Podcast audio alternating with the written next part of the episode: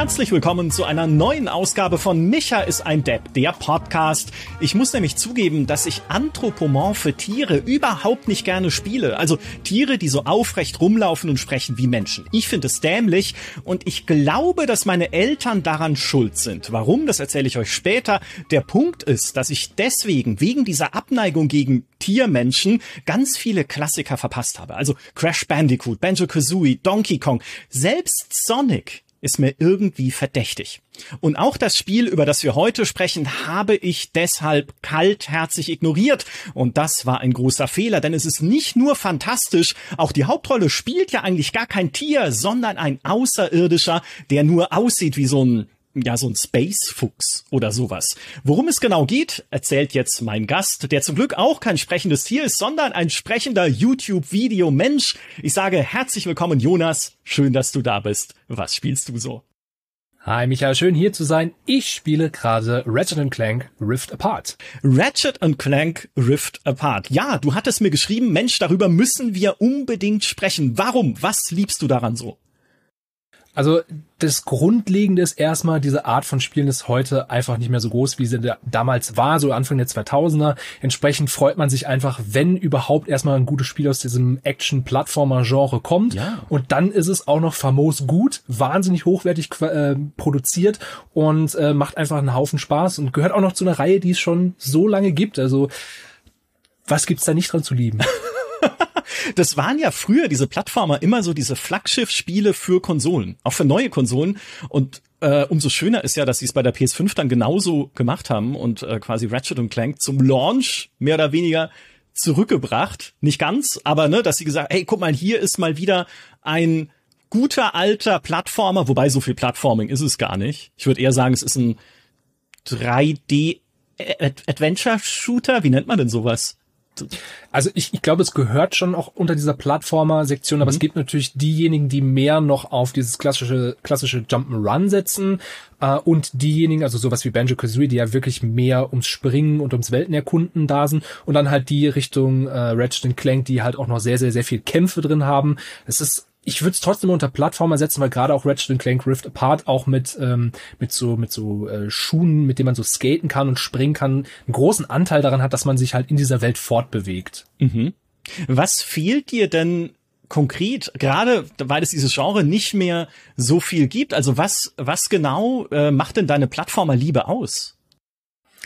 Es ist einfach dieses ähm, relativ auf den Kern runtergebrochen. Du hast hier ein Spiel, es geht 10, 15 Stunden, äh, wenn es hochkommt und ähm, es ist abwechslungsreich, es ist relativ linear und man weiß ganz genau, was man zu tun hat, weil meist, man weiß auch ganz genau, was man bekommt und man hat Welten vor sich, die man einfach durchqueren will, wie auch immer. Also Bewegung, Kämpfe und ähm, Präsentation so ein bisschen das. Ja, ja, ich kann das super nachvollziehen, weil mir ging's so, als ich damals Psychonauts 2 gespielt habe, was ja auch ein bisschen in diese Richtung geht, ja auch zurück zu den Plattformer-Wurzeln, aber halt in einer modernen Variante und sehr kreativ. Also auch da, wo immer wieder tolle Ideen drin stecken, die dich überraschen, wie äh, die Kochshow zum Beispiel oder der Bibliothekslevel, ne, für alle, die es kennen, ich will nicht zu viel spoilern, aber einfach wieder so ein, ein freundliches, wobei so freundlich ist es gar nicht. Es hat auch ganz schön dunkle Untertöne, Psychonauts, aber zumindest im Fall von Ratchet und Clank ein freundliches, ähm, buntes, schnelles Adventure zu erleben, kann ich sehr gut verstehen. Das ist super.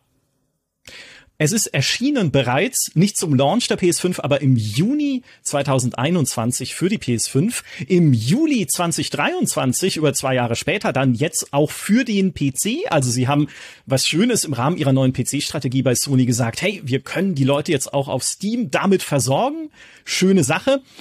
Und ich habe etwas, was sehr gut dazu passt, denn wir sprechen bei Ratchet und Clank von einem Spiel, in dem man zwei Helden spielt. Das ist kein großes Geheimnis, das haben sie auch im Vorfeld schon kommuniziert. Es ist nicht nur Ratchet, der begleitet wird von Clank, von seinem Roboter, sondern es gibt auch noch einen zweiten spielbaren Charakter, nämlich Rivet, sozusagen die, ja, die, die weibliche Version von Ratchet, wenn man das so sagen darf. Und es gibt auch noch einen Begleitroboter, der da drin rumtänzelt. Also zwei Helden, die gemeinsam dieses Abenteuer bestreiten.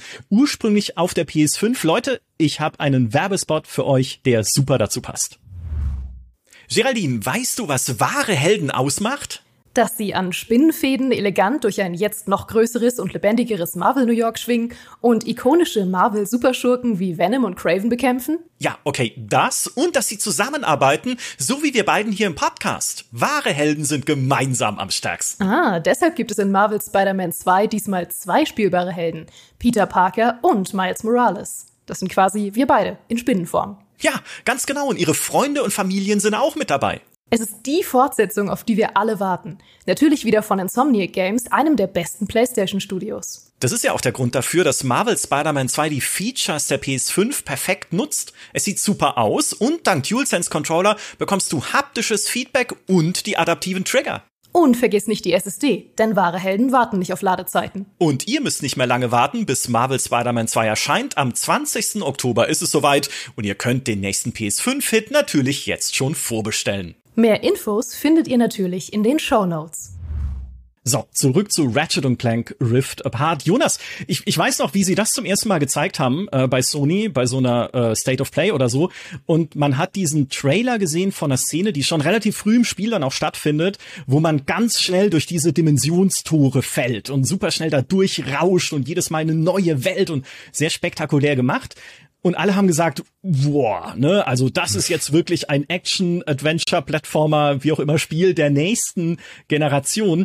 Mein Problem immer, wenn ich sowas sehe, ist äh, nicht sprechende Tiere in dem Fall konkret, sondern dass ich mir denke, wenn ein Spiel so eine Idee so stark in den Vordergrund stellt, ne, diese Dimensionstore, dann erschöpft sich das im Spiel oft auch recht schnell. Ne? Also dann hast du sehr schnell das Gefühl, die hatten außer dieser Dimensionstormechanik überhaupt nichts Neues zu bieten. Wie haben sie das gelöst bei Ratchet Clank Rift Apart? Ja, da kann ich dich auch direkt beruhigen. Das Problem hat Ratchet Clank tatsächlich nicht, weil es im Kern doch seiner Reihe relativ treu bleibt. Also man hat halt wirklich dieses klassische Levels, relativ geradlinig, erkunden und ähm, die Portale sind eher so eine Ergänzung, die das bisschen aufpeppt. Äh, also es macht im Grunde genommen nicht unbedingt was Neues. Also äh, Ratchet konnte sich beisp beispielsweise schon immer irgendwie über Abgründe schwingen. Jetzt hat er halt die Möglichkeit, sich an solche Portale ranzuziehen, was aber dann äh, inhaltlich vielleicht nicht so spannend ist, aber optisch total super, weil er ja das Bild zu sich ja. zieht, anstatt irgendwie sich dahin zu ziehen. Das ist also alleine optisch sehr cool und ähm, Ansonsten nutzt es, äh, wird diese Dimension eher so genutzt, um besondere Bereiche zu, ähm, zu, zu ähm, erreichen oder ähm, nahtlos in Bonuslevel zu kommen oder mhm. eben auch äh, gar nicht unbedingt mit dieser Portaltechnik, sondern dass man beispielsweise ein Level hat, das zweimal existiert, also man mit so Kristallen umschalten kann, man ist in der Gegenwart und geht dann in die Vergangenheit, muss da was lösen, um in der Gegenwart wieder weiterzukommen. So wird das halt immer wieder frisch gehalten, immer wieder ähm, eingebunden und das ist eher ja, wie gesagt, ergänzen und dadurch wird's halt auch nicht langweilig. Ah, das ist clever und ein großes Herz geht raus an Levels, wo man zwischen Zeitebenen umschalten kann. Das gab's damals ja auch in Dishonored 2, glaube ich, und vor allem in Titanfall 2 mit dem berühmten Level, einem der besten Level der Spielegeschichte. Ich liebe sowas. Das können Sie gerne zur Grundmechanik von kompletten Spielen machen, selbst wenn sich das dann auch erschöpft, ist es mir egal, macht's bitte für mich. Ein Spiel, wo man zwischen zwei Zeitebenen, Vergangenheit und Gegenwart oder Zukunft und Gegenwart oder wie auch immer hin und her wechseln kann, um dann äh, immer zu gucken, okay, wo komme ich weiter, wo stehen welche Gegner wie und so. Klasse. Super, sehr cool, dass sie das da auch so reingebaut haben in äh, Ratchet Clank. Wie viele solche Twists und Wow-Momente erlebt man denn? Ich weiß es ist immer schwer zu sagen. Wir wollen ja an der Stelle nicht spoilern oder sowas, aber Kannst du sagen, wie oft dich das Spiel denn tatsächlich äh, überrascht hat? Wie oft es so Momente gibt, wo du sagst, boah, das hätte ich jetzt nicht gedacht? Also grundsätzlich ist so die Faustregel eigentlich in fast jedem Level gibt's eine coole Idee und das äh, zieht sich halt durchs gesamte Spiel und das ist auch das der Vorteil an solchen konzentrierten Erfahrungen, wie ich finde, dass man halt wirklich auch sowas gewährleisten kann, weil man eben überschaubaren Rahmen hat und grundsätzlich kannst du dir so merken, pro Level eine coole Idee. Eins kann ich zum Beispiel auch noch sagen, das fand ich eine ganz tolle Idee. Ich habe ja schon gesagt, man hat so so Schuhe, mit denen man so ganz schnell gleiten kann und dann gibt's äh, Collectibles zu finden, die sieht man dann noch schon, fragt sich die ganze Zeit, wie komme ich denn dahin? Und dann aktiviert man plötzlich sich mit, äh, mit den Schuhen, während man gleitet zum Portal und kommt genau da raus. äh, und das sind, das sind so große oder auch in diesem Fall eher so kleine Momente, die es halt immer wieder gibt. Mhm. Wie linear ist es denn dann? Also, ne, wenn du Sachen sehen kannst oder irgendwelche Bonuslevel, die du auch schon erwähnt hast, wie linear bewege ich mich, mich denn durch das Spiel? Oder hat es auch so ein bisschen vielleicht Metroidvania-Aspekte, dass ich halt Orte später erst erreichen kann, die ich am Anfang schon gesehen habe? Oder zumindest halt so Dinge, die ich abseits des Wegesrands dann finden kann? Es ist grundsätzlich eher linear, also man hat die Hauptkampagne, die Gebiete sind sehr, sehr weitläufig, äh, also deutlich weitläufiger auch noch als in alten Teilen und äh, man hat seine Hauptquest, die man verfolgen kann. Ähm, man kann aber eben durch diese ganzen Collectibles auch sehr viel äh, links und rechts äh, abschweifen und wird dafür belohnt. Also Faustregel ist immer so, auch hier, man geht einmal durch das Level durch in der Hauptkampagne und danach ist es relativ offen, beispielsweise geht es am Anfang so ein Sumpflevel, das ist relativ linear. Sobald man da einmal mhm. fertig ist, schaltet man aber eine Möglichkeit frei, da wirklich sehr, sehr offen rumzufliegen und äh, kann alle Ecken und Enden dieses Levels in Ruhe erkunden. Ja, das, das kann man sich so ja. Okay, also ein bisschen, es ist noch ein bisschen Fleisch mehr dran für Leute, die sagen, hey, ich will da nicht einfach nur durchrushen. Genau. Ja. Und äh, mich nicht nur durchballern, aber äh, Schießen ist natürlich wichtig. Ne? Es ist immer noch ein Action-Plattformer. Vielleicht ist das ein gutes, eine gute Genrebezeichnung. Die habe ich jetzt gerade erfunden, die lasse ich mir sichern. nee, gibt's leider schon, glaube ich. Ähm, aber es ist ja natürlich ein Spiel mit einem Kampfsystem, also eins, das auch sehr viel lebt vom Schießen. Wie cool ist es denn? Wie viel Spaß machen denn die Kämpfe? Also Ratchet Clank ist ja mittlerweile eher schon so eine berühmte, berüchtigt dafür, ganz bescheuerte Waffen auch immer zu bieten und ähm, nicht zu Unrecht, wie ich finde. Also mein, mein Liebling, meine Lieblingswaffe ist immer noch Mr. Zircon, der rumfliegt und immer sagt, ich bin Mr. Zircon, ich tu dir weh und dann hast du so einen kleinen Begleitroboter, der dann neben dir ist und alles abschießt. Und ähm, da gibt's eine Pixel-Shotgun, da schießt du Gegner mit ab und dann werden sie so pixelig plötzlich oder eine Portal-Gun, wo du dann irgendwie plötzlich einen Oktopus aus dem Himmel fallen lässt oder solche Geschichten. Okay. Also es gibt wahnsinnig viele Waffen und das Coole daran ist, dass dieses System auch in sich selbst unfassbar belohnt ist. Also man muss sich das vorstellen, dass das Waffensystem in Ratchet Clank so eine, eine, eine wahr gewordene Gamification ist. Also man benutzt eine Waffe und wenn man sie benutzt, äh, levelt man sie auf. Und wenn man mhm. sie auflevelt, füllt sich sofort alle Munition. Es kommt ein toller Bildschirm und sagt, wow, du hast, äh, hast die Le äh, Waffe aufgelevelt und dann wird die auch stärker. Zusätzlich kann man sie auch noch an Punkten in so einem Hexagon-System ähm, aufrüsten und neue Fertigkeiten und äh, alternative Modi freischalten. Also alleine nur die Waffen äh, macht schon süchtig. Okay, ähm, und es klingt auch ein bisschen so sandboxig. Ich mag das ja sehr, wenn Spiele dir so, so total unterschiedliche Werkzeuge an die Hand geben und dann sagen, Jopp, hier ist eine Situation, löse sie doch mal, wie du möchtest. Ja, also so klingt's jetzt ein bisschen für mich, wenn du erzählst, okay, ich kann da äh, einen Oktopus drauffallen lassen ja. oder Mr. Circon klingt, das ist ja ein Traum. Ja, also ja, es ist auch ein bisschen so. Ähm, ich würde nicht sagen, dass es unglaublich kom komplex dadurch wird, aber man kann sich halt wirklich so sagen, hey, die Gegner besiege ich jetzt zum, so. Zum Beispiel gibt's eine Waffe, die wirfst du hin und das besprenkelt die Feinde, die werden dann zu einer Hecke für ein paar Sekunden. Dann kann man sie einfach kaputt hauen. ähm, und das muss man aber halt auch nicht machen. Man kann auch einfach die ganz normalen Waffen nehmen. Und das, das ist so ein bisschen der Reiz dieses Kampfsystems, dass man eine große Arena hat und darin relativ frei entscheiden kann, wie man vorgeht. Natürlich nach hinten raus noch viel mehr als am Anfang, aber das, das ist ja logisch. Ja. Jetzt äh, gibt es einen Aspekt, der bei solchen Spielen oft zu kurz kommt, und das ist die Story. Ne? Ich sage auch nicht, dass jedes Action-Platforming-Game irgendwie literarischen Tiefgang braucht, den braucht es nicht. Aber auch da war Psychonauts 2 eine Überraschung für mich, weil nachdem der erste Teil so rein handlungsmäßig eher naja, vorhersehbar war, würde ich mal sagen. Da war jetzt nicht sonderlich viel Tiefe drin. Coole Ideen auch, Milchmann-Level, liebe es, aber jetzt äh, kein großer Tiefgang. Im zweiten Teil ist es dann anders gewesen bei Psychonauts. Da war mehr an irgendwie Verwicklungen drin, an Überraschungen, auch an Sachen, die dich nachdenklich machen. Wie ist das denn bei äh, Ratchet Clank Rift Apart? Ich würde sagen, so den Tiefgang eines äh, Psychonauts 2 erreicht's nicht. Hm? Äh, ist, gefällt eher in die Sparte, ist eine nette Geschichte und reicht auch. Also da wird wirklich eher Fokus auf Gameplay und auf die verschiedenen Levels gelegt.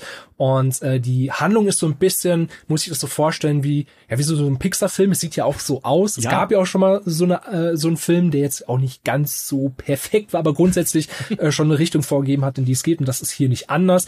Man kann als Fan, wenn man Fan der Reihe ist, schon noch ein bisschen so Lore rausziehen, so gerade was Rivet angeht, weil man ja eigentlich weiß, okay, es gibt eigentlich mit Ratchet nur noch einen seiner Art, warum gibt's jetzt plötzlich noch eine und überhaupt, mhm. ähm, das kann man schon noch für sich rausziehen, aber das ist eher so eine seichte zweite Ebene, das ist jetzt kein wahnsinniger Tiefgang drin. Ja, also äh, selbst ich, der äh, Ratchet Clank bisher noch nie angefasst hat, aus bekannten Gründen, und ich komme gleich drauf, warum es so ist, komm da gut rein, muss ich sagen. Ja, und es gibt ja auch nicht so viel, wo man so richtig tief reinkommen muss. Ich finde den Vergleich mit Pixar, den ja auch viele Reviews gemacht haben, eigentlich äh, gar nicht so verkehrt, weil es einfach ein schön animiertes Abenteuer ist, auch in den Zwischensequenzen ne, wo du dann halt äh, Dialoge siehst zwischen den Charakteren und sowas, die richtig schick gemacht sind.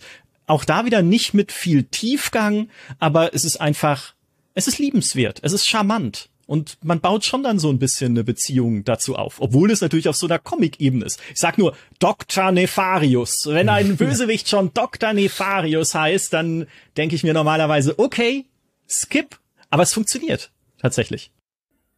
Und Fun Fact, der Dr. Nefarius hat den gleichen Synchronsprecher im Deutschen wie Clive aus Final Fantasy 16, was ich bis heute, also das, das habe ich letzte Woche oder so erst erfahren und ich kann es immer noch nicht glauben.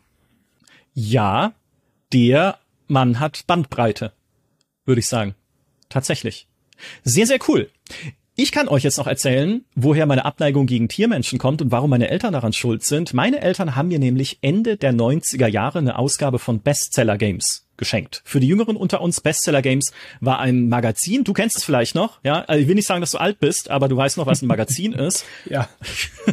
ein Magazin ist äh, quasi ein auf, Teut, äh, auf Teuten, auf toten Bäumen ausgedrucktes Mini-Internet. Und in diesen toten Bäumen lag eine CD-ROM. Das war ein Speichermedium, auf das nicht mal ein modernes Smartphone-Spiel passen würde. Und auf dieser CD lag in Bestseller Games immer ein komplettes Spiel. Also es war sehr cool, da konnte man einfach komplette Spiele abstauben, schon ein bisschen älter. Und die Ausgabe, die mir meine Eltern mitgebracht haben, enthielt Erben der Erde. Das kennt heute, kennst du das? Kennst, kennst du Erben ich kenn das noch, ja. Du kennst es, echt? Ja. Ich habe noch niemand getroffen, der Erben der Erde kennt.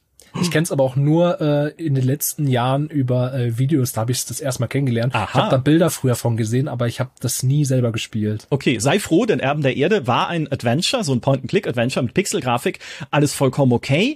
Es war auch nicht wirklich schlecht, aber ich habe mich nie zu diesem zu diesem Setting hingezogen gefühlt. Es geht nämlich darum, die Menschheit ist ausgestorben und die Erde wurde geerbt von ja, so anthropomorphen Tieren, also Tieren, die rumlaufen und sprechen wie Menschen. Man spielt da so einen sprechenden Fuchs. Du hast sprechende Hirsche und Wildschweine und Wiesel und sonst was alles.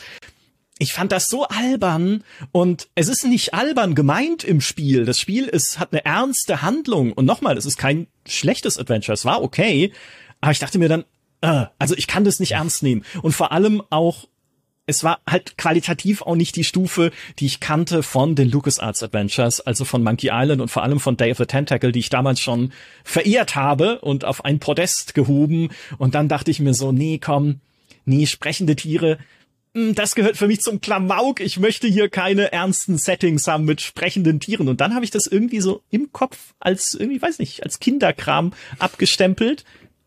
Und ich bin blöd. Ne, das haben wir dann jetzt damit auch geklärt. Das war ein Fehler und ich hoffe, ihr zu Hause macht nicht denselben und spielt auch Spiele mit sprechenden Tieren, von denen es nicht mehr viele gibt. Ne, weil das ist, war ja die Domäne der Plattformer, kann man sagen. Aber vielleicht kommen sie mal wieder. Cow the Kangaroo würdest du dir wünschen, habe ich gehört, aus zuverlässigen Quellen, ein neues Cow the Kangaroo? Es gibt sogar schon ein neues Remake, aber ich würde mir halt noch mehr wünschen, weil es halt so ein richtig gutes, solides Spiel war und ein zweiter Teil hat alles noch besser machen könnte. Also bitte mehr Cow the Kangaroo. Ja, ebenfalls vertont dann vom Sprecher von Clive so. aus Final Fantasy 16. So. Ratchet Clank Rift Apart. Es gibt jetzt auch eine Version für den PC, portiert von Nixes. Äh, Nixes, ich hoffe, ich spreche es richtig aus. Das ist das Studio, das vorher auch schon die Spider-Man-Spiele auf dem PC portiert hat, ganz ordentlich. Ich habe die PC-Version auch gespielt. Äh, sie unterstützt unter anderem Raytracing natürlich, wie sich's äh, gehört, äh, für eine gute Portierung von der Next-Gen-Konsole.